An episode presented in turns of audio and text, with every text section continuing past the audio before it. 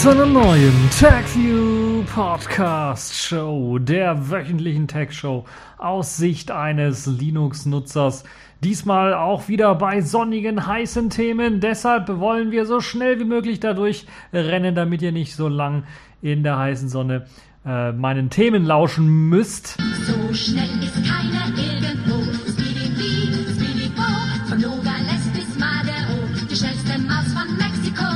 Deshalb fangen wir direkt an, wieder mit einem ähm, spannenden Thema. Unter anderem haben wir im Programm Keylogger bei virtuellen Android-Tastaturen, also wieder mal so ein Security-Thema, äh, Robocop in Dubai vorgestellt. Der Android-Mitbegründer stellt ein eigenes Smartphone vor. Und wir haben die Kategorien in dieser Woche wieder ein bisschen Netzpolitik und zwar ja, eine kleine Zusammenfassung von letzter Woche, also ganz, ganz kurz nur. Und dann die Pfeife der Woche, Windows zurück in den 90ern mit Dateinamen, die Windows crashen. Und äh, dann noch die Distro der Woche, Peppermint 8 in dieser Woche. Fangen wir also direkt an. Und das ist wieder so ein Thema, wo ich einfach nur sagen kann: Alter, wenn ich du wäre, du würdest ja lachen in die Kreissäge rennen. Keylogger. Wir sind also wieder bei dem Sicherheitsthema, was wir in der letzten Woche ja auch schon sehr groß angesprochen hatten. Jetzt geht es um Sicherheitslücken oder Sicherheitsprobleme, die Android betreffen, ganz konkret die Android-Tastatur beziehungsweise die Möglichkeit, dort mit dem Trick alles Eingegebene, was man so eingegeben hat, auszulesen. Ja, wir kennen Keylogger ja bereits von herkömmlichen Computern, wenn wir da einfach irgendwie tippen. Ich hoffe, ihr hört das im Hintergrund vielleicht so ein bisschen. Da haben wir dann die Tastenschläge, die aufgezeichnet werden und das nennt man dann Keylogger. Weil sie das ja im Hintergrund einfach machen, ohne dass der Nutzer das erfährt, ist das halt eben eine sehr schädliche Funktion. Wir hatten da ja bereits schon einige interessante Keylogger, wie beispielsweise im Audiotreiber ähm, von HP-Laptops war es, glaube ich. Und jetzt geht es halt eben auch bei Android-Geräten. Die haben natürlich keine physikalische Tastatur, sondern sie haben eine virtuelle. Aber da geht es eben auch mit Tricks die man benutzen kann, um eben interessanten Tricks übrigens auch, die man benutzen kann, um halt eben dann Tastenschläge auf der virtuellen Tastatur mit aufzuzeichnen. Das geht natürlich sehr einfach, wenn man mal sagen kann, okay, hier, ähm, Android hat ja die Funktion, dass man die virtuellen Tastaturen einfach austauschen kann. Einfach mal eine installieren.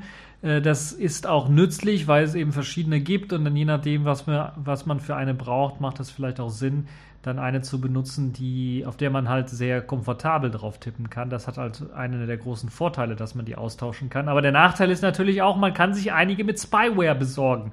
Und da sind einige schon in der Vergangenheit verseucht gewesen. Aber das hier hat jetzt gar nichts mit der virtuellen Tastatur direkt zu tun oder mit der Software, die ausgetauscht werden kann, sondern man hat irgendwie anders eine Möglichkeit, einen Schädling äh, quasi zu schaffen, der ja eine unsichtbare virtuelle Tastatur quasi auf das System legt und das dann genau diese Tastenschläge auf der virtuellen Tastatur mitlesen kann.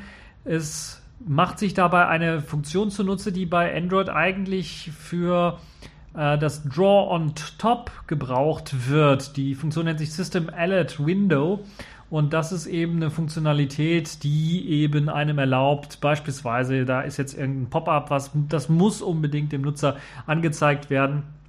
Das muss also on top ge äh, ge gezeichnet werden, also ganz oben muss es auftauchen. Und ist eigentlich halt dann eben auch für solche Overlay-Pop-ups gedacht oder eben für Anwendungen, die denn eben auf das System äh, zeichnen können, weil sie eben so ein Overlay erstellen wollen. Und hier wird jedoch jetzt dann diese Funktionalität missbraucht, indem einfach in dem Overlay, das ja dann erstellt wird, einfach äh, ein, ein unsichtbares Overlay erstellt wird, das dann viele verschiedene Ecken und Kanten hat, um für eben ähm, Tastenschläge, also das wird ja quasi eine virtuelle Tastatur komplett nachgebaut. Ähm, und da es ja unsichtbar ist, aber jede einzelne Box dann eben einer Taste zugeordnet werden kann, kann man dann halt eben alles aufzeichnen, was derjenige über die virtuelle Tastatur eingibt. Und äh, weil das Overlay ja auch intelligent ist und selbst bei einer gedrehten Tastatur dann funktioniert und bei den meisten Tastaturen, die ja doch ziemlich gleich sind, was die Tastengrößen angeht, äh, das dann eben ohne Probleme möglich ist. Und das Schlimmste an dem Ganzen ist natürlich, dass der Nutzer all, von alledem eigentlich gar nichts merkt, weil er es ja nicht sieht und weil alle Programme so funktionieren, wie sie funktionieren sollen. Das heißt, es werden ja die Tastenanschläge oder die, das Tippen auf, der, äh, auf den Bildschirm wird ja nicht unterdrückt, dadurch, dass da ein unsichtbares Layout drüber liegt, sondern die werden weiterhin ganz normal durchgeführt, die Geschichten. Und da ist halt dann auch ziemlich schwer, das Ganze herauszufinden. Und ähm, aus diesem Grund, weil das halt immer sehr schwer herauszufinden ist, nennt man das Ganze, weil es halt auch sich sehr äh, also verbirgt äh, im Grunde genommen vor dem Nutzer, nennt man diesen Angriff dann auch äh, oder hat man dem Angriff dann auch den Namen gegeben Cloak and Dagger, weil erst einmal Cloak, also erst einmal getarnt, das Passwort versteckt mitlesen und dann eben per Dagger zustechen, das Passwort dann irgendwie ausnutzen, um beispielsweise das Konto leer zu räumen oder irgendwelchen Blödsinn zu kaufen, den, den man selber nicht äh, hätte gekauft und solche Geschichten halt. Erste Reaktion von Google ist es, dass man äh, neue Apps, die diese Funktion benutzen, erst einmal nicht in den Play Store lassen möchte und äh, auch die Apps gesperrt werden oder gelöscht werden, die eben diese Funktion benutzen, um halt eben illegal an Passwörter ranzukommen oder sonst wie Tastenschläge dann aufzuzeichnen. Also, bestehende Anwendungen, äh, die sollen die Installations verweigern und äh, also wenn sie diese Funktion benutzen und äh, alle neuen Apps werden gar nicht zugelassen, wenn sie diese Funktion verwenden. Die Schwachstelle ist an sich auch schon in Android O behoben worden. Allerdings ist Android O halt eben noch in der Entwicklungsphase und außer ein bisschen Code sieht man da kaum was von. Außer vielleicht mal hier und da noch eine Beta-Version, die man anprobieren kann, aber die soll halt oder ausprobieren kann, aber die soll halt eben noch nicht, glaube ich, äh, den Patch beinhalten, also zumindest die Images, die geleakt worden sind. Ähm, das, was aber klar ist, Android O wird das Problem tatsächlich beheben. Ob es dann auch bei den monatlichen Sicherheitsupdates eventuell auch für die älteren Android-Versionen dann einen Fix geben wird, das werden wir sehen. Ganz alte Android-Versionen, da könnt ihr euch vielleicht freuen, wenn ihr wirklich sowas noch habt und ihr habt sonst habt ihr ja nichts zu freuen bei diesen ganz alten Android-Versionen. Aber äh, diese Funktion ist halt, glaube ich, erst glaube ich bei Android 5 mit an Bord oder 5.1 oder irgendwie sowas mit an Bord. Das heißt, das ist also eine Funktion, die mit älteren Android-Versionen äh, gar nicht äh, ausgenutzt werden kann, weil halt eben dieses System Alert Window äh, dort nicht existiert mh, mm, und diese Funktion halt eben dann nicht genutzt werden kann. Ja, aber dann habt ihr auch andere Probleme, wenn ihr eine ältere Version habt. Äh, so, das also zu diesem virtuellen Keylogger oder dem Keylogger für die virtuelle Android-Tastatur. Kommen wir mal jetzt zu einem sehr futuristischen Thema. Das ist so ein Thema, wo ich mir eigentlich gesagt habe, ähm, Let's get ready to rumble! Weil das ist so ein Thema, wo dann wahrscheinlich die Polizeigewerkschaften hier in Deutschland dann aufhörig werden, äh, hellhörig werden und dann sich denken, ja, jetzt müssen wir auf die Barrikaden gehen, so etwas darf es bei uns nicht geben. Denn Sie testen in Dubai den sogenannten Robocop. Ja, man äh, weiß ja schon von den Filmen, worum es dabei geht. Also tatsächlich ein Roboter, der als Cop, also als Polizist arbeiten soll. Und es handelt sich dabei um einen, ja, stinknormalen Roboter, würde ich erstmal sagen, der als Dienstroboter erst in der Wache eingesetzt werden soll. Also nicht so wie im Film. äh, er hat einen äh, menschlichen Oberkörper, der also dem Menschen nachempfunden ist, außerhalb das Display, das er auf seiner Brust trägt, so ein kleines Tablet, was da dran geklebt ist. Und er steht dann quasi auf vier Rädern, mit denen er sich dann fortbewegen kann. Das ist halt das, was man auch in Supermärkten, äh, Supermärkten vielleicht nicht, aber in Baumärkten eventuell schon mal als Roboter äh, dort rumlaufen gesehen hat. Da kann man sich dann informieren, wo, ist, wo finde ich jetzt meine Palette von äh, bestimmten Dingern oder sowas. Die kann ich dann in Gang so und sowas, so und sowas finden. Also oder der Roboter bringt mich dorthin. Und so etwas ist halt eben äh, als Robocop in Dubai jetzt vorgestellt worden. Dieser Robocop wird von der Firma PAL Robotics gebaut und hat den oder trägt den Namen Rehm und ist 100 Kilogramm schwer und dabei nur 1,70 groß. Also ja, ein bisschen kleiner, kleiner Speckwanz, würde ich mal sagen. Ähm, hat wie gesagt einen Touchscreen im Bauchbereich, der erlaubt halt eben das Interagieren. Es gibt keine Audiosteuerung momentan. Es ist eben dann nur per Touchscreen steuerbar. Das Ganze soll momentan eben als Dienstroboter in der Wache fungieren, soll, man soll dort Verbrechen melden können, äh, Strafzettel bezahlen können äh, oder eine Auskunft äh, soll der Roboter einem auch geben können. Und das sind halt so dann die primären Einsatzfelder für diesen ersten, allerersten Robocop, der äh, dort vorgestellt worden ist. Bei diesem Pilotprojekt soll es aber dann nicht bleiben, denn Dubai plant bis zum Jahr 2030 25 Prozent seiner Polizisten durch Roboter zu ersetzen. Das müsst ihr euch mal vorstellen. Die wollen also äh, tatsächlich Polizei äh, Leute durch diese Roboter ersetzen. Und da können wir wirklich von Robocops reden. Also nicht nur diesen einen Robocop, den wir aus dem Film kennen, sondern da wird es dann mehrere davon geben. Die komplette Polizei soll smart gemacht werden, so heißt es dort in Dubai. Und ja, warum macht man das Ganze? Nun ja, man möchte wahrscheinlich eben Geld einsparen und gerade in äh, Regionen, wo es eigentlich sehr friedlich ist, wahrscheinlich. Aber äh, ja, wie sieht denn das aus? Man hat sogar äh, vor, dass Wachstuben 2030 komplett ohne Menschen auskommen können. Und das ist natürlich dann schon ein hartes Pflaster, würde ich mal sagen. Was ist jetzt, wenn ein Verbrechen passiert? Muss ich dann den Robocop rufen? Das hört sich zwar geil an, aber es ist halt eben dann doch so ein bisschen eine Geschichte, wo ich sagen würde, hm, das klingt so ein bisschen sehr, sehr seltsam, wenn wir komplette Wachstuben haben, wo es halt eben keine menschlichen Arbeitskräfte mehr gibt, keine menschlichen Polizisten mehr gibt, sondern tatsächlich dann nur Roboter. Und da habe ich irgendwie schon so ein ganz mulmiges Gefühl. Naja, schauen wir mal.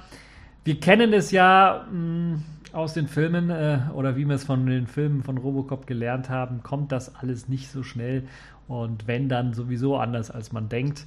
Ja, da war es halt nur ein Robocop, vielleicht in irgendeinem zigsten Teil dann vielleicht noch ein zweiter oder so Prototyp, aber das war dann fast alles. Ähm, und also ich glaube nicht, dass das, äh, also 25 Prozent seiner Polizisten, also äh, im Bereich, wo halt so ein Roboter arbeiten kann, also Dienstleistungsbereich, könnte ich mir das vorstellen, an so einem Schalter, dass er da äh, Leute dann bedienen soll, dann natürlich auch mit einer Sprachsteuerung äh, darauf reagieren kann.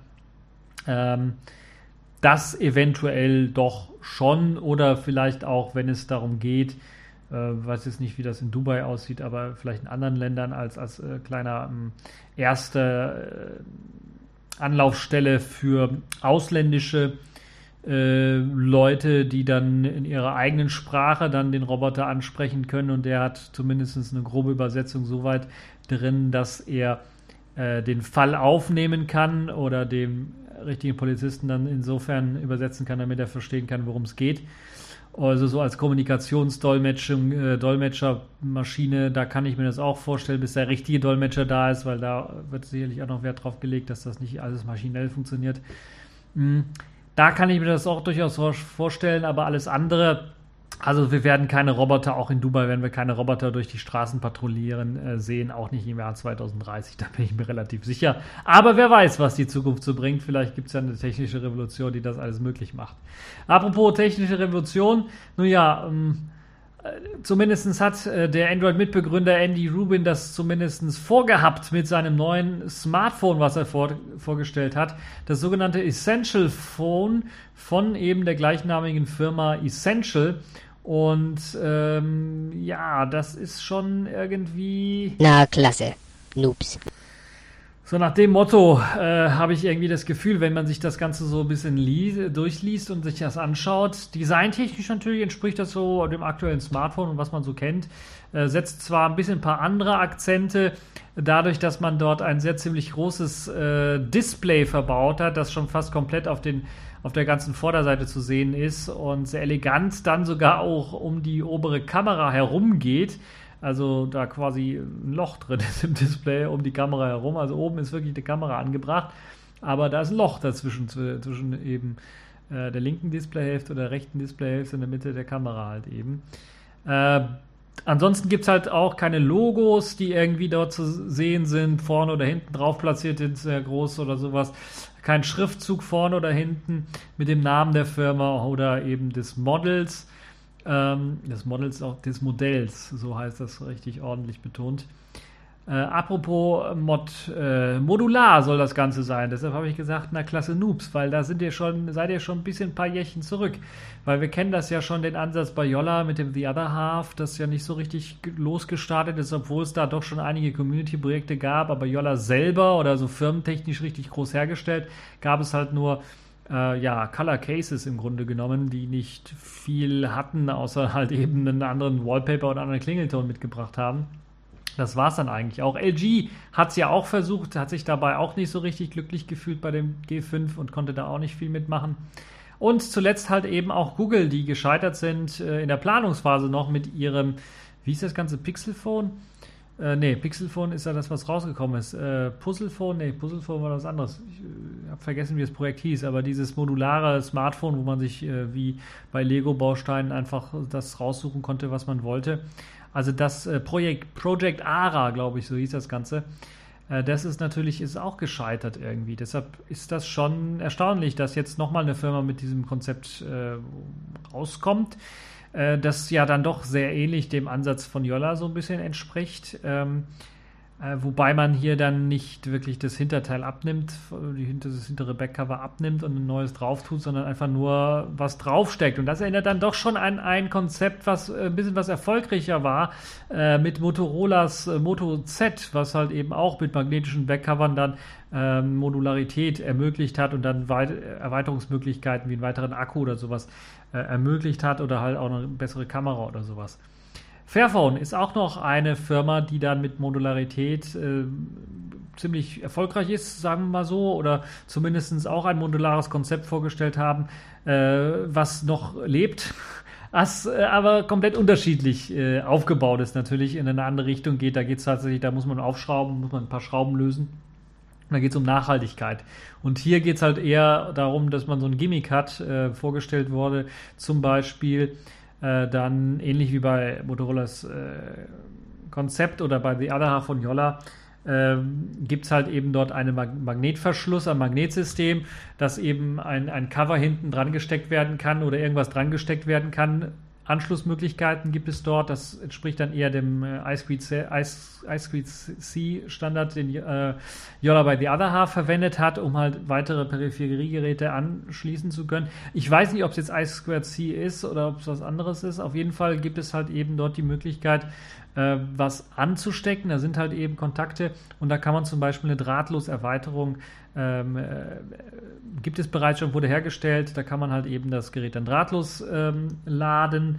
Und es gibt auch eine 360-Grad-Kamera, die man draufstecken kann, äh, die äh, dann halt nicht in einem Backcover-Design daherkommt, sondern tatsächlich wie so eine 360-Grad-Kamera daherkommt. Äh, einfach so nur als kleine äh, Aufsteckkamera im Grunde genommen. Ähnlich wie so einem Aufsteckblitz bei einer normalen Kamera könnte man sich das äh, so ungefähr vorstellen. Ansonsten kommt das Smartphone mit äh, aktueller Spitzenklassen-Hardware daher. Also das würde mich auch nicht wundern. Andrew Rubin hat sicherlich genug Geld, um, um dann mal ein bisschen was äh, also zu klotzen, anstatt zu kleckern. Äh, Snapdragon 835, also aktuelles Spitzenklassenmodell, 4 GB Arbeitsspeicher, 128 GB internen Speicher.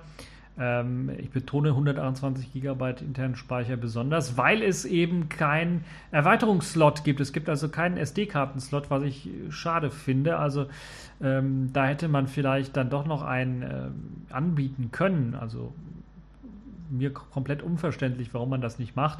Aber zumindest ist man mit 128 GB internen Speicher nicht direkt komplett aufgeschmissen. Trotzdem, ähm, ja, nicht so der Oberbringer, hm, was das angeht. Also ich hätte mir einen SD-Karten-Slot doch schon gewünscht. Ansonsten gibt es auf der Rückseite zwei 13-Megapixel-Sensoren, also Kameras im Grunde genommen, die hinten äh, verbaut sind und äh, die ermöglichen halt eben auch einen Zoom. Das heißt, sie haben verschiedene ähm, Brennweiten und ermöglichen dann auch eine Zoom-Funktion und sollen dadurch bessere Fotos auch schießen können. Man kann nah ran, man kann weiter weg. Äh, vorne gibt es dann eine 8-Megapixel-Kamera und äh, ja, die ähm, ist halt so Standard, würde ich heutzutage mal behaupten, was so Oberklasse angeht. Äh, gibt natürlich noch viel bessere Kameras. 13 mm Pixel vorne haben wir auch schon mal gesehen, aber das ist so, sagen wir mal, unterster Standard, was das angeht. Und äh, so, sobald, solange die, äh, das, der Sensor dort gut ist, ist das kein Problem. Ja, besonderes Highlight natürlich des Smartphones ist äh, der Touchscreen. Der ist etwa 5,7 Zoll groß und bietet eine Auflösung von 2560 mal 1312. Das ist also, klingt ein bisschen seltsam. Es hat ein, äh, also man hat dann ein Seitenverhältnis von 16 zu 10. Das ist nicht so ungewohnt. Das kennt man vielleicht noch von Laptops. Ich habe auch noch einen Laptop, der ein 16 zu 10 Verhältnis hat, anstatt 16 zu 9. Äh, also nutzt da eher die Breite und Länge ordentlich aus. Das Schöne an dem Ganzen ist, 5,7 Zoll klingt jetzt relativ groß, aber man muss jetzt mal das vergleichen mit äh, 5 Zoll Geräten, ähm, beispielsweise einem Nexus 5 oder sowas, weil das Gerät mit nur 71,1 mm Breite und 141,5 mm Höhe dann schon in der äh, Größenliga von etwa 5 bis 5,5 Zoll herkömmlichen Smartphones dann spielt, also die etwas breitere Displayränder und sowas alles haben. Sprich, man hat also wirklich den Platz ordentlich ausgenutzt. Es gibt halt nur unten ein bisschen was mehr an, an Rand, den man da erkennen kann. Und oben ist halt, wie gesagt, so viel, äh, so wenig Rand drin, dass man nur halt eben dann die Kamera als Rand dann bezeichnen kann, wo halt eben kein Display zu sehen ist. Das kann vielleicht ein bisschen was ungewohnt sein, weil eben dann zum Beispiel ähm, ja auch, äh, was ist das bei Android oben, die Notifizierungsbenachrichtigungsleiste oder sowas, äh, die Statusleiste, dann halt eben äh, durchbrochen ist durch die Kamera. Also ähm, konnte ein bisschen seltsam sein, wenn man dann da runter swipet, dann hat man halt eben, sollte man nicht in der Mitte machen, weil da hat man die Kamera, da reagiert es wahrscheinlich nicht drauf, sondern muss es wirklich an dem Display selber machen. Also schon ein bisschen seltsames Design dort, aber natürlich klar, man muss halt irgendwo die Kamera anbringen. Unten, das war ja bei, ich glaube, bei dem Xiaomi Mix war das unten, war die Kamera angebracht. Das ist ein bisschen blöd. Da muss man die, hat man das Smartphone meistens drehen müssen bei einem Videochat oder sowas oder auch bei einem ähm, Selbstporträt, Selfie. Ähm, das ist also dadurch ein bisschen umgangen, aber das ist schon seine eigenwillige hm, ja, Geschichte. Ich weiß auch nicht, inwieweit eben die Software angepasst wird, äh, dass da eben an der Stelle, äh, wo jetzt das Kameramodul ist und wo halt eben kein Display verbaut ist, auch nichts Besonderes angezeigt werden kann und darf, weil man ja da irgendwie das nicht erreichen kann, also nicht drauf touchen kann. Ähm, deshalb weiß ich nicht, ob da spezielle Anpassungen notwendig sind, auch in Sachen Software, damit das eben äh, nicht äh, passiert. Ja, das Display ist aber, wie gesagt, größer, ohne eben, dass das Gehäuse, äh, Gehäuse größer wird. Und das ist sicherlich eine sehr schöne, feine Geschichte.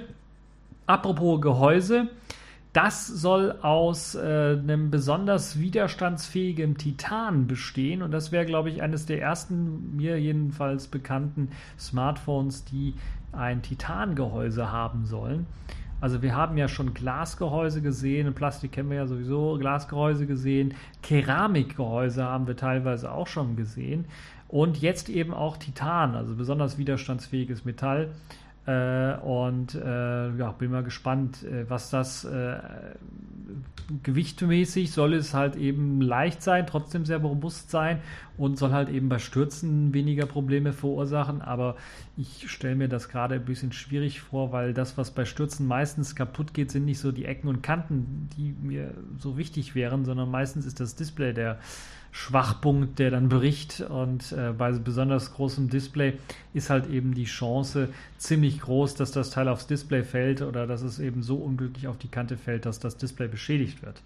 Deshalb, naja, keine Ahnung, ob das was bringt, dieses Titangehäuse. Auf jeden Fall kann man damit wunderbar Werbung machen natürlich und die Robustheit des Gerätes dann in den Vordergrund stellen.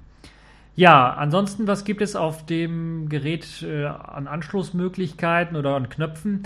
Es gibt natürlich eine Lautstärkeregelung und einen Einschalter, die befinden sich auf der rechten Seite. Und es gibt dann auf der unteren Seite einen USB-C-Anschluss, aber keinen Klinkenanschluss, weder oben oder unten. Und äh, das bedeutet, man braucht Adapter, wenn man Kopfhörer anschließen möchte, oder man braucht spezielle USB-C-fähige Kopfhörer.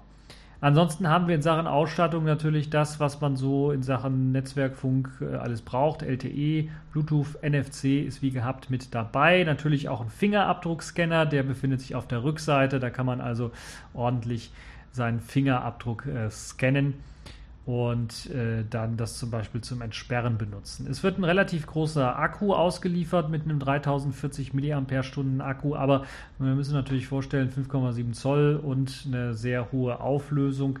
Äh, das braucht auch einen starken Akku, damit eben das Teil auch wirklich einen Tag durchhält. 700 US-Dollar sind angestrebt als äh, Verkaufspreis. Das wird sich wahrscheinlich auf 700 Euro oder ein bisschen ein paar mehr zerquetschte dann hier auch in Europa niederschlagen. Und das Gerät wird es in mehreren Farben geben: in Schwarz, Grau, Weiß, Grün und Kupfernfarben. Äh, die haben natürlich alle spacige Namen oder so, aber das sind so die Farben, die ich gesehen habe. Und äh, da könnt ihr euch selber mal das Ganze auch anschauen. Wird sicherlich einige mh, hm, Bilder dazu auch geben. Da könnt ihr dann selber äh, schauen, ob die Namen, die die abgespaceden Namen dann auch wirklich, ob die wirklich äh ihre ob, ob die wirklich gut gewählt sind. So. Äh, dann sind wir schon durch. Für diese Themen in dieser Woche kommen wir zu den Kategorien dieser Woche. Accepted. Connecting. Complete. System activated. All systems operational.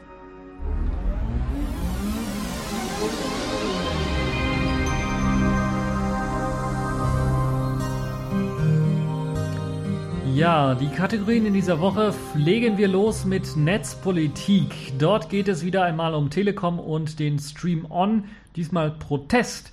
Denn die Telekom hat ihre Hauptjahresversammlung diese Woche in Köln gehalten. Am, lasst mich nicht lügen, am Mittwoch war es, glaube ich, äh, in der Köln Arena.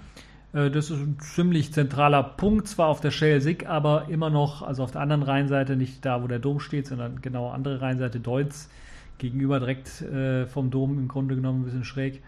Dort äh, in der Köln Arena hat die Telekom ihre Hauptjahresversammlung abgehalten und dort sind halt eben dann die Leute jedes, jeweils von ganz Deutschland da hingefahren und haben sich das Ganze dann angehört, haben dort abgestimmt und so weiter und so fort und gequatscht miteinander. Und natürlich gab es dort auch eine Demo beziehungsweise einen Protest, die äh, wurde sehr spontan, also ich glaube 18 Stunden vorher angekündigt, äh, da zu machen vom äh, Chaos Computer Club. Ich habe da mal vorbeigeschaut, um mal zu sehen, wie viele Leute sich denn da zusammengefunden haben, weil wie gesagt, sehr kurze Anlaufzeit, 18 äh, Stunden vor. Ich war erstmal ein bisschen was enttäuscht, dass das relativ wenig waren, aber als ich dann gesehen habe, okay, es wurde halt eben nur äh, halt wirklich äh, noch nicht mal voller Tag vorher angekündigt, da hinzukommen und dann war es halt eben Werktag, also Mittwoch um 9 Uhr schon, äh, vielleicht auch ein bisschen was früh für einige Leute, aber natürlich war der Rest der Leute sicherlich auch arbeiten. Also es haben sich 20 bis 30 Leute dann doch zusammengefunden, also es waren am Anfang etwas weniger, dann kamen etwas mehr Leute dazu. Es waren auf jeden Fall etwas mehr als 20 Leute, die sich zusammengetan haben. Äh, und ich, ich habe jetzt nicht konkret nachgezählt, aber also 20 bis 30 Leute kamen da jetzt zusammen. Ein paar Banner gab es natürlich auch. Und ähm, ja, man hat dann quasi den Weg sich gewählt, wo alle äh, Telekom-Leute dann quasi vorbeilaufen mussten, wenn sie äh, zur Kölner Arena wollten, zu den Eingang, Eingängen der Kölner Arena, sehr zentraler Punkt direkt an der Straßenbahn, äh, wo man dann halt eben, äh, vielleicht werden die Telekom-Leute werden natürlich mit dem Auto gekommen sein, aber egal, da, die werden diesen Weg auch mit hoher Wahrscheinlichkeit gegangen äh, sein und sind dann eben an dieser Protestaktion vorbeigelaufen. Ähm, es gab auch, ja, Protest würde ich mal fast schon sagen, es gab auch einen Vortrag von Thomas äh, Lohninger. Ich glaube, der war auch, äh, hat auch was mit der Demo zu tun gehabt. Auf jeden Fall ist äh, er, glaube ich, auch bei Netzpolitik tätig, aber ist auch eben bei dem NGO Epic Center Works äh, tätig und durfte dann äh, in deren Namen äh, dann auf der Versammlung auch sprechen, hat einen kurzen Vortrag gehalten und den Telekom-Leuten dann noch einmal deutlich erklärt, welchen Irrweg man gerade geht mit seinem Stream-On-Dienst. Und ein, ein, äh, ein sehr guter Vortrag, der das mal auf den Punkt alles bringt und äh, mal Beispiele aufzählt, die eben der Telekom, dem, dem Vorstand da auch nochmal zeigen, wo die Probleme liegen. Vor allen Dingen auch rechtlich, wo die Probleme liegen, weil ganz klar der Stream-On-Dienst gegen die Netzneutralität verstößt. Und wenn halt jetzt eine Klage reinkommt, dann wird es halt eben heftig oder es wird halt, äh, kommt halt zu Konflikten, wie beispielsweise, jetzt hat glaube ich Vodafone ihr Streaming-Angebot bei der Stream-On-Geschichte Telekom angemeldet. Dann gab es jetzt dann auch so kuriose Fälle, wo dann einer sein ähm, Angebot, äh, sein, äh, seinen Podcast dort reinbringen wollte. Das war nicht ich, ne. Also mein TechView-Podcast, den habe ich da nicht reingebracht, aber jemand anders wollte seinen Podcast mit reinbringen und das wurde abgelehnt, äh, weil er wird zwar auch, äh, kann halt zwar auch gestreamt werden, aber der wird halt auch zum Download angeboten und deshalb nö. Sowas geht nicht. Das verstößt gegen die AGBs oder sowas. Ein bisschen seltsam schon, weil beispielsweise das Angebot der FAZ, der Frankfurter Allgemeinen Zeitung, die ja auch ein Online-Angebot hat, äh, dort äh, gibt es halt eben auch Videos, die gestreamt werden können. Die können aber im Rechtsklick genauso heruntergeladen werden. Also ein bisschen seltsam ist es da schon, die Begründung der Telekom dann zu lesen. Und das macht natürlich dann auch ganz klar, wo der Pfeffer im Hase begraben liegt. Äh, ein Sprichwort, weil ich mir gerade ausgedacht habe. Ähm, es liegt ganz einfach daran, dass halt Leute benachteiligt werden, dass eine Diskriminierung stattfindet von Content. Also derjenige, der seinen Podcast dort angeboten hat, der muss halt damit rechnen, dass viele Leute, die dann vielleicht den Stream-On äh, bei der Telekom auch bestellt haben, seinen Podcast nicht runterladen werden, weil es auf ihr Volumen aufgespro äh, auf ihr Volumen angerechnet wird und deshalb dann doch eher den Podcast oder halt eben das Video von der FAZ runterladen, äh, beziehungsweise ja, sich anschauen. Und das ist natürlich auch ein bisschen blöd, weil es eben wettbewerbsverzerrend ist, wenn halt eben bestimmte Leute einfach nur gepusht werden äh, und bevorzugt werden, andere nicht. Und die Meldung natürlich der Telekom, ja, jeder kann sich ja bewerben bei uns und kann dann aufgenommen werden. Er muss auch nichts bezahlen. Das klingt schon ein bisschen nach Mafia-Methoden so ein bisschen. Vor allen Dingen, weil ja dann die Telekom doch das letzte Wort hat und dann sagt, ja, hier, das sind die Bedingungen, dann wirst du aufgenommen in den Stream-On-Dienst, ansonsten nicht. Und das Problem ist dann halt auch, was passiert mit meinem Radiostream beispielsweise, den ich hören möchte, der jetzt vielleicht nicht aus Deutschland kommt, sondern was weiß ich, Australien oder Honolulu oder sowas. Und äh, die Firma oder der Radio-Streaming-Diensteanbieter hat noch nie was von der Telekom gehört oder sowas oder von dem Stream-On-Gedönse. Warum soll er sich bewerben bei dem Stream-On-Gedönse? Nur weil ich halt eben äh, dieses Radio, den Radiostream sehr gerne höre und eben nicht auf mein Datenvolumen angerechnet bekommen haben möchte, dass ich diesen Stream höre.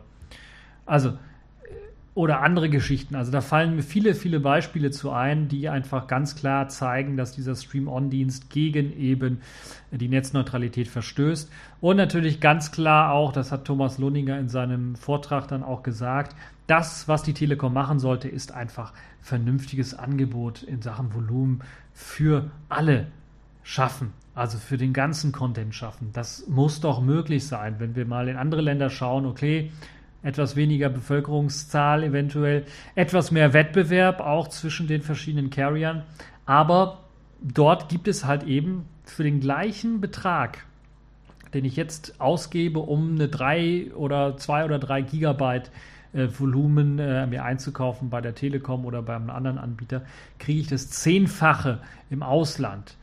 Und jetzt, da die Roaminggebühr weggefallen ist, so ein bisschen, ist das vielleicht auch attraktiv, sich da irgendwo in Holland mal nachzuschauen oder in Frankreich mal nachzuschauen, wie die Angebote so sind. Meistens ist es so, dass man dort mehr, also das meistens das Zehnfache, also 20, 30 Gigabyte an Volumen bekommt. Und das ist schon eine Geschichte, ein Richtwert, womit man arbeiten kann. Also ich bin mir relativ sicher, die Telekom schafft es, ohne dass das Netz zusammenbricht oder dass es total langsam wird, ein, ein Volumen für alle äh, ihre Vertragskunden anzubieten, was halt eben 10 Gigabyte äh, inklusiv äh, beinhaltet. Bei voller Geschwindigkeit oder bei einer mindestens äh, bei, bei, einer minimal garantierten Geschwindigkeit, ähm, die dann irgendwie garantiert wird. Äh, also ich will jetzt keine konkreten Zahlen nennen. Ihr merkt so ein bisschen, ich versuche ein bisschen darum äh, rumzureden, äh, drum herum zu reden. Auf jeden Fall, ähm, also eine wichtige Geschichte, dieser Stream-On-Dienst weiterhin protestieren, wenn es Proteste auch in eurer Stadt gibt, äh, wenn die Telekom da mal irgendwie was vorhat oder sowas, macht das auch gerne, könnt das gerne machen. Äh, Und ansonsten findet ihr das Video von Thomas äh, Lohninger, der es müsste verlinkt sein. In, äh, in dem Link müsste eingebettet sein, da könnt ihr euch das Video anschauen. Ein sehr zu empfehlendes Video. Ist auch nicht lang, ich glaube, der hat auch nur eine Redezeit von 15 Minuten gehabt, also so ungefähr äh, diese Länge hat das Video. Das ist also auch vielleicht für die interessant, die da jetzt keine Ahnung haben und mal auf den aktuellen Stand gebracht werden sollen. Das erklärt schon mal, also auch für Laien doch äh, so ein bisschen, äh, was jetzt äh, dort abläuft bei der Telekom mit dem Stream-On-Dienst und warum das schädlich ist. So, machen wir mal weiter. Kommen wir zur Pfeife der Woche und begeben wir uns irgendwie zurück in die Vergangenheit. Oder Irgendwelche Hacker mögen immer irgendwas hacken können. Und in dem Fall hacken wir wieder Windows und zwar mit einem ganz einfachen äh, ja, Dateinamen, den wir dem Windows-System übergeben und das überfordert das ganze Windows-System. Ja, meldet euch jetzt mal. Wer kennt noch die alte Windows 9X-Lücke, wo man dann einfach c Doppelpunkt Backslash Concon eingeben konnte, also noch ein Backslash irgendwo dazwischen. Äh, Das hat, äh, war halt eben der Befehl, den man eingeben konnte. Ich glaube, Windows 95, sogar ich glaube Windows 3.11 war es, glaube ich, noch, oder Windows 95, A90, äh, alle Editions und ME konnte man es eingeben und das hat dann immer mit einem Klick dann äh, ähm, oder einer Eingabetaste dann immer zu einem Bluescreen geführt. Das war also der Bluescreen-Test, könnte man sagen. Es handelt sich dabei um eben einen MS-DOS ähm, äh, Begriff oder ein MS-DOS-Device, was dort einfach blockiert war oder spezielle Rechte hatte, wo eben das Windows-System nicht zugreifen konnte. Das hat halt eben Windows zum Crashen gebracht. Jetzt hat man ähm, äh, so etwas auch bei Windows Vista 7 und 8 gefunden, so ein Problem. Dafür notwendig ist halt nur, dass man den Dateinamen äh, $MFT großgeschrieben äh, irgendwo eingegeben hat oder dass der irgendwo drin steht. Das äh, hat damit zu tun, das ist nämlich das ähm, äh, Master File Table eines NTFS-Laufwerkes, ähm, das halt eben diese Variable dann benutzt. Und alle Dateien und Ordner des Dateisystems sind dann quasi als Index in dieser Datei vorgehalten oder vorgeladen. Und versucht man eben irgendwie diese Datei zu öffnen, sei es auch nur als äh, Link in einer Webseite, sorgt es halt eben dafür, dass der Dienst, äh, der versucht, die Datei zu öffnen, äh, diese Datei dann anlocken muss, weil die standardmäßig gelockt ist. Das funktioniert allerdings nicht, weil das wird eben blockiert und dann läuft halt eben das Prinzip, ja, ich warte einfach so lange, bis ich die Datei anlocken darf. Und das führt dann halt eben dazu, dass man sehr lange Wartezeiten auf dem System hat, dass es irgendwie mal einfriert. Oder dass auch eben dann nach einer kurzen Zeit der Bluescreen kommt, dann also gar nichts mehr geht. Und ja, da eben dieses Unlocking nie funktioniert, äh, steckt das System in der Endlosschleife fest und das führt dann halt eben zu diesem Bluescreen. Ja, einige Webbrowser blockieren momentan auch bereits schon den Aufruf, aber natürlich kennen wir das wie von Microsoft gewohnt, nicht anders gewohnt. Der Internet Explorer gehört nicht, natürlich nicht zu diesen Browsern, aber ähm, äh, andere Browser. Ich glaube, der Chromium, der macht das oder der Chrome, der macht das auch noch nicht oder hat das noch nicht gemacht. Vielleicht hat es mittlerweile geupdatet und macht das auch. Auf jeden Fall reicht es bereits schon, dass halt eben ähm, halt eben nur ein Link auf der Webseite ist und man klickt drauf und dann kann das halt eben das Windows zum Absturz bringen, wenn man halt eben auch nur diesen, dieses Dollarzeichen MFT dort in, als, als es kann ein richtiger guter Pfad sein, äh, man hat sich ausgedacht, okay, der Ordner, wo ich jetzt meine downloadbare Linux-ISO oder sowas reinpacken möchte, hat wirklich Dollarzeichen MFT im Namen. Und das möchte ich so machen. Ich kann das perfekt auf allen Systemen runterladen, außer halt auf Windows Vista 7 oder 8. Ähm, Windows 10 soll von dem Fehler nicht betroffen sein, also da hat man das ganze Problem dann gefixt. Trotzdem glaube ich noch eine lustige äh, Anekdote, eine lustige Lücke. Wenn ihr also noch ein Windows Vista, naja, Vista ist auch mittlerweile schon veraltet, aber Windows 7 oder 8 wird ja noch irgendwo eingesetzt, habt, dann könnt ihr damit so ein bisschen ein paar Leute ärgern oder ein Bluescreen äh, fabrizieren oder zumindest das System zum Einfrieren bringen. Also, jetzt wisst ihr, was CCON eben auch bei Windows 7 äh, und 8, äh, wie das eben dort auch ausgelöst werden kann, das Pendant dazu im Grunde genommen. Ja, kommen wir zum letzten Thema für diese Folge. Kommen wir zur Distro der Woche. Das ist diesmal Peppermint 8. Ubuntu mit Pfefferminzgeschmack, also Peppermint 8 ist da. Basiert immer noch auf dem LTS der 1604er Version, kommt allerdings mit dem Hardware Enablement Stack, kurz HWE, Warum heißt das HWE? Hardware Enablement, genau. Deswegen. Also Hardware Enablement Stack heißt das, glaube ich, oder Hardware Enablement. HWE. Das bedeutet, dass es gibt, äh, dass es dort einen neueren Kernel gibt, äh, Kernel 4.8 mit einem neueren äh, Xorg sowie ein neueres Mesa. Mesa sogar rel relativ aktuelle Version 17.02. Ich glaube, es gibt schon 17.03 oder 04, also weiß ich nicht ganz genau. 17.1 gibt es auch, klar, aber von der 17.0er Version ist da ist man relativ aktuell. Als Desktop kommt eine Eigenkreation daher bei Peppermint. Das ist eine Version, also es erinnert mich stark so aus, einem, aus einer Kombination aus LXDE und XFCE so ein bisschen. So wird zum Beispiel das XFCE-Panel zusammen mit dem Whisker-Menü verwendet, also dem Startmenü, wo man Programme starten kann. Äh, viele eigene Tools gibt es auch, die werden dort mitgeliefert, wer, äh, wie zum Beispiel ein eigenes Kontrollzentrum, das dann für Einstellungen zur Verfügung steht. Als Dateimanager hat man sich Nemo ausge, auserkoren. Das ist eben das, was zum Beispiel also Nautilus Fork natürlich wird vor allen Dingen bei Cinnamon als äh, Standard-Dateimanager verwendet und kommt halt eben auch beim Desktop von Peppermint 8 zum Einsatz. Es gibt viele Designs und GTK-Themes, die ausgeliefert werden, sodass man das äh, System optisch seinen Gegebenheiten dann anpassen kann. Zur Installation von Programmen setzt man auf Mint-Install standardmäßig in einer etwas angepassten Oberfläche, andere Icons und so weiter und so fort. Aber es steht natürlich einem auch Synaptic als Paketmanager zur Verfügung, wenn man wirklich Paketmanagement betreiben möchte. Eines der Highlights von äh, Peppermint sind SSBs. Ähm, ausgeschrieben heißt das Site-Specific Browsers. Äh, dabei handelt es sich um quasi die Browserverknüpfung für Online-Anwendungen.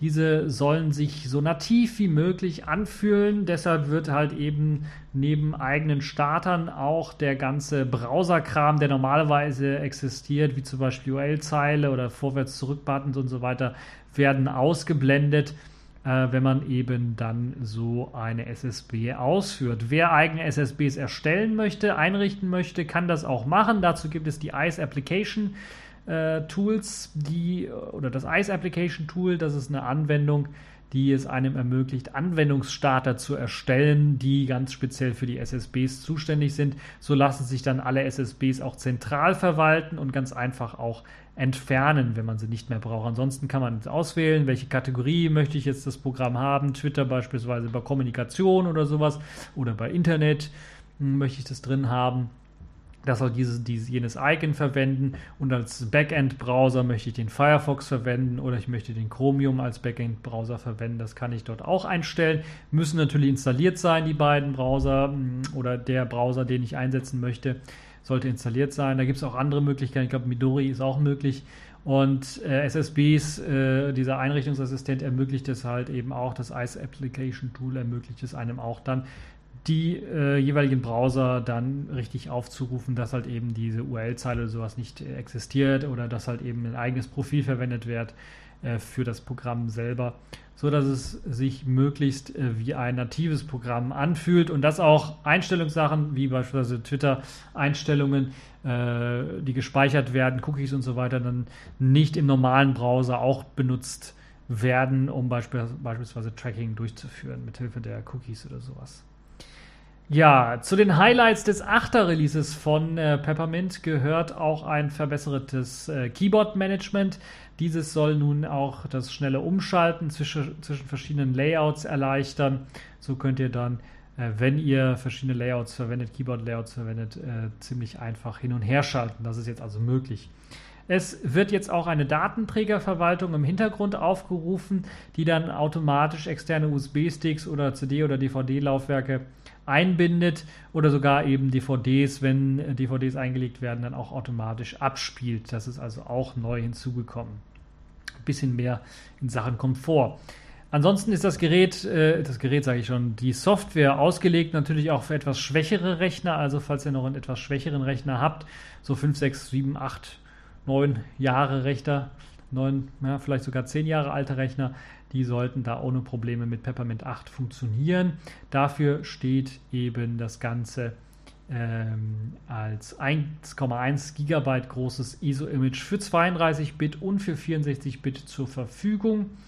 Und ähm, eine Sache habe ich noch vergessen: NTFS und XFAT-Partitionen können auch nun eingebunden werden. Das war vorher wahrscheinlich nicht der Fall. So, das war es dann auch schon äh, für die Distro der Woche. Peppermint 8, schaut es euch mal an. Ist vielleicht eine sehr spannende äh, Distro. Gerade wenn ihr LTS so ein bisschen haben wollt, ein bisschen neueren Hardware-Support haben wollt und äh, eben dann äh, ja, einen kleinen, schlanken, guten Desktop haben wollt, dann könnt ihr euch Peppermint 8 anschauen. Das war's für diese TechView Podcast-Folge. Ich hoffe, sie hat euch gefallen. Es ist nicht zu heiß bei euch äh, oder nicht zu gewittrig, je nachdem. Und äh, kommt noch durch, äh, gut durch Pfingsten durch. Habt eine schöne Zeit, ein gutes Wetter hoffentlich irgendwie. Und bis zur nächsten Folge.